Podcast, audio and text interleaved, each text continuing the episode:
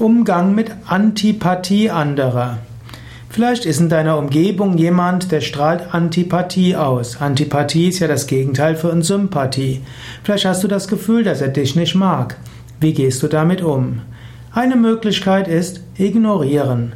Nicht jeder Mensch muss dich mögen. Es wird dir nicht gelingen, so zu handeln, dass alle Menschen dich mögen. Manchmal muss man einfach ausmachen, dass man miteinander etwas tut, Manchmal muss man professionell miteinander umgehen und über Sympathie und Antipathie hinauswachsen. Zweite Möglichkeit wäre, mit dem Menschen zu sprechen, vielleicht dem Menschen zuhören, vielleicht mit dem Menschen spazieren gehen, vielleicht schauen, wo ihr Gemeinsamkeiten habt und wie ihr euch über die Gemeinsamkeiten austauschen könnt. Eventuell kannst du den anderen auch um Rat bitten, eventuell kannst du ihn um Hilfe bitten. Menschen haben eine Neigung dazu, andere zu mögen, denen sie helfen können und von denen sie Wertschätzung erfahren.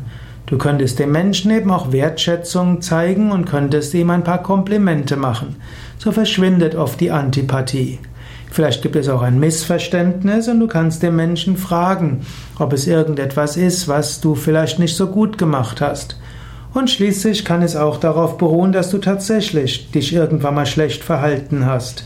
Und anstatt dass jetzt die Antipathie dauerhaft ist, kannst du ja einfach um Entschuldigung bitten. Und eine Sache, die du in jedem Fall machen kannst, schicke dem Menschen liebevolle Gedanken, schicke dem Menschen Lichtgedanken, erzeuge eine Herzensverbindung zu dem Menschen. Über Lichtgedanken und Herzensverbindung kommt eine Freude und eine Liebe, mindestens von deiner Warte aus. Und gar nicht mal selten wird der andere irgendwann damit auch folgen. Du könntest jetzt zum Beispiel dir sagen, lieber, lieber Name, ich schicke dir Licht und Liebe. Möge es dir gut gehen. Mögen unsere Herzen miteinander verbunden sein. Mögen wir eine Quelle des Wohlergehens füreinander und für andere sein. Solche einfachen Maitri Bhavana Affirmationen, vielleicht in Verbindung mit einer Periode der Stille und des liebevollen Gefühls, können viel bewirken. Probiere es aus.